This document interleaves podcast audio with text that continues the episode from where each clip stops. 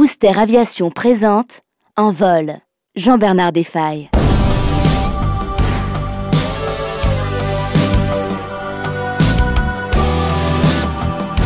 Au mois de mai dernier, le col du Simplon, l'un des passages fréquentés les plus bas des Alpes suisses, était encore tacheté de névé. Notre ami Michel Bory, infatigable marcheur devant l'éternel, et moi, nous avons pèleriné deux jours durant sur le Stockalperweg, le chemin de Stockalper, qui est au commerce global d'aujourd'hui ce que le chemin de Compostelle est à la religion universelle. De Brigue à Gondo, nous avons marché sur les traces des marchands de sel et de blé, de tissus et de métaux, précieux ou non. De manière surprenante et non préméditée, notre périple nous a fait suivre très exactement la voie survolée par l'aviateur Géo Chavez cent ans avant nous. C'est dire que l'image du jeune péruvien ne nous a guère quittés ces jours-là. Curieux destin que celui de Jorge Chavez, ressortissant péruvien, fils d'une riche famille de banquiers qui possède un établissement à Paris où il naît le 13 juin 1887.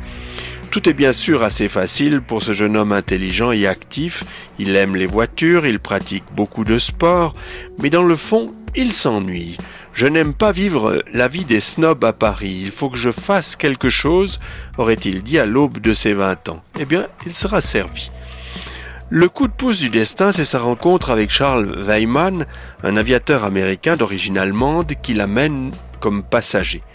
Un drôle de baptême de l'air puisqu'il s'agit d'un des premiers vols de nuit de l'histoire, la lune brille mais soudain des nuages dissimulent la source de lumière et l'aéroplane doit se poser en catastrophe sur un terrain accidenté.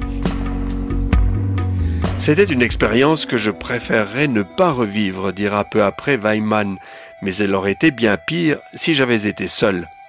C'est l'aveu reconnaissant des talents de navigateur et du regard perçant de Chavez. Il lui propose donc d'apprendre à voler. Refus sec et sonnant du Péruvien.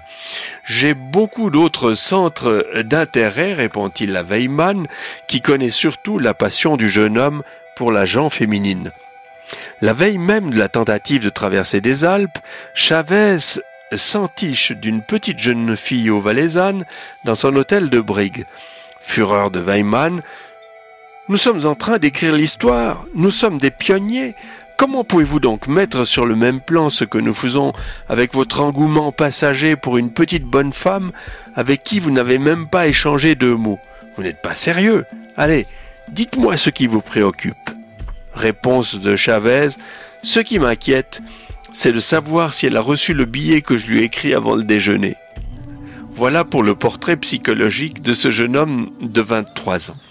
Mais revenons quelques mois en arrière, au début de l'année 1910.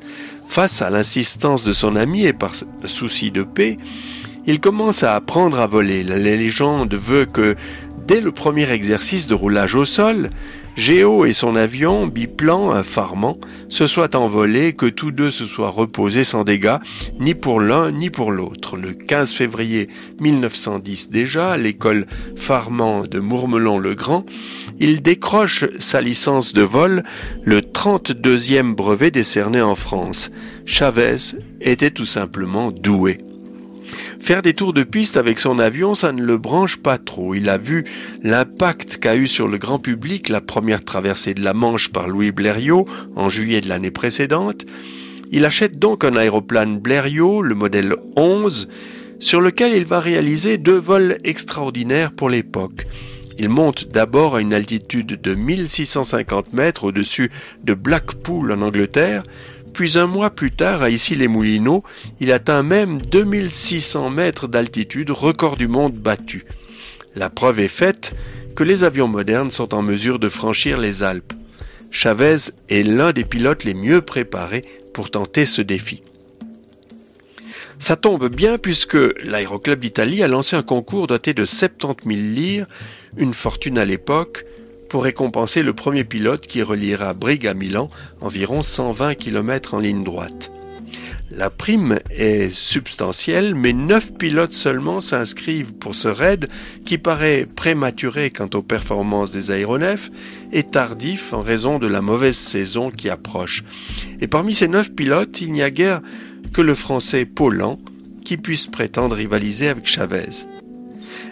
Les autorités valaisannes ont bien fait les choses. Le canton a mis 3000 francs et 24 gendarmes pendant 5 jours à disposition des organisateurs. La ville de Brigue s'est fendue de 4000 francs et les hôteliers de 5000. Et pour répondre aux besoins de communication et de la presse, une ligne téléphonique de 40 km a été mise en place. Du grand hôtel couronné Poste, dont le propriétaire, M. Escher, revendique avec fierté pour son établissement la lumière électrique, l'ascenseur, le chauffage central, le garage à voiture et les appartements avec bain et toilettes, Géo Chavez écrit au constructeur Louis Blériot à Paris le 21 septembre. J'ai bien noté tout ce que vous m'avez écrit, mais toutes mes précautions sont prises, ou du moins elles étaient déjà au reçu de votre lettre. Le court mais trop dangereux essai que j'ai fait avant hier me donne pleine confiance quant à la tenue du moteur à plus de 2200 mètres d'altitude. L'huile fonctionnait à merveille et le moteur au moment de ma plus haute altitude, 2300 mètres exactement, donnait 1100 tours minute, ce qui est déjà coquet, vous l'avouerez. Je suis d'ailleurs bien d'accord avec vous sur la marche de l'appareil à ces altitudes je n'emporte que l'huile et l'essence nécessaires pour une heure afin d'élever le moins de poids possible à plus de 2000 mètres. La traversée n'est plus qu'une question de beau temps, ni vent ni nuage. Le vent est vraiment trop traître en montagne. Hélas, le mauvais temps semble vouloir persister et vous pouvez être certain que je suis le premier à le regretter. J'espère cependant encore avant dimanche et voudrais bien pouvoir arriver à Milan sur mon appareil. Finalement, le vendredi 23 septembre, après être monté en voiture jusqu'au col du Simplon pour connaître la direction et la force des vents, il décide de faire une tentative, celle de la dernière chance. N'a-t-il pas dit la veille aux nombreux journalistes présents C'est une tentative folle. Et il ajouta cette phrase sibylline et emphatique Seul un homme qui ne fait aucun cas de sa vie peut vaincre la mort pour prix de la victoire. Sous sa combinaison imperméable, il met une couche de papier de Chine sur laquelle il a écrit Vive Chavez. Il revêt ensuite plusieurs chandails et enfin une canadienne en cuir, puis il s'installe aux commandes du blériot qu'il appelle familièrement son gypaète. Un mécanicien lance à la main l'hélice en bois qui équipe le moteur Gnome de 50 chevaux, Tandis que le moteur monte en température, le pilote regarde la foule qui s'est rassemblée en bord de piste. À l'un de ses aides, il glisse alors sur le mode de l'ironie et de l'autodérision. Il y a un prêtre là-bas. Il ne manque plus qu'un fossoyeur. À 1h30 de l'après-midi, il décolle de la Sibérie.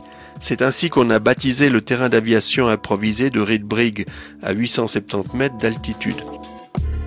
Il grimpe en large spirale et gagne ainsi plus de 1200 mètres de hauteur, un gain indispensable pour franchir le col du Simplon qui est à 2009 mètres d'altitude. À raison d'un mètre dix à la seconde de vitesse ascensionnelle, il met 18 minutes pour arriver à la hauteur de l'hospice. Mais à mesure que Chavez et son avion montent, le vent d'ouest se renforce et souffle en rafale. Le frêle engin de bois et de toile est ballotté en tous sens en dépit de la dextérité et de la poigne du pilote. Il survole bientôt Saint-Plon village et se met sous la protection de deux géants des Alpes suisses, le Fletchhorn et le Laginhorn, qui culminent à environ 4000 mètres d'altitude et qui font écran au vent d'ouest. Mais il se rend compte bientôt qu'il n'aura pas la force de remonter de quelques centaines de mètres pour passer le col de Monserrat à 2100 mètres qui lui ouvre un boulevard directissime vers Domodossola. Il doit se résoudre à bifurquer sur la gauche et à piquer vers Zwischbergen par le col de Fourgou à 1800 mètres d'altitude. De là, il plonge vers les gorges de Gondo, puis vers Isel et Varzo par le val d'Ivedro.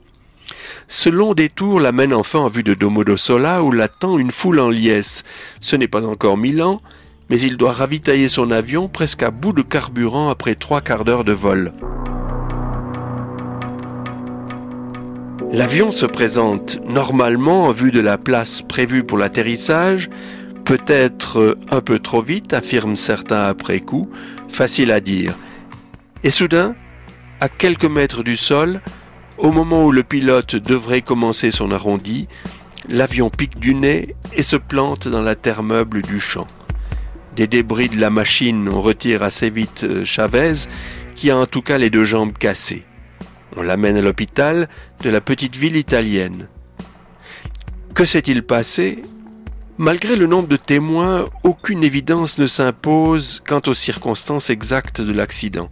Certains affirment qu'une aile serait repliée en vol, d'autres disent que les deux ailes se seraient brusquement détachées, d'autres encore parlent d'un coup de vent subi qui aurait retourné l'aéroplane. Ce sont certainement des blessures internes mal diagnosticables à l'époque qui auront raison de Chavez. Le vainqueur des Alpes ne retrouvera pas assez de conscience ni pour raconter son vol, ni pour expliquer son accident. Apparemment, il ne se souvient plus de rien.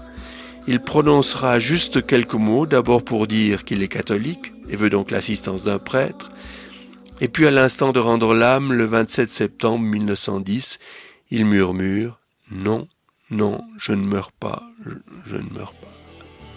Non, Géo Chavez n'est pas mort, puisque cent ans après son exploit, il est encore dans toutes nos mémoires.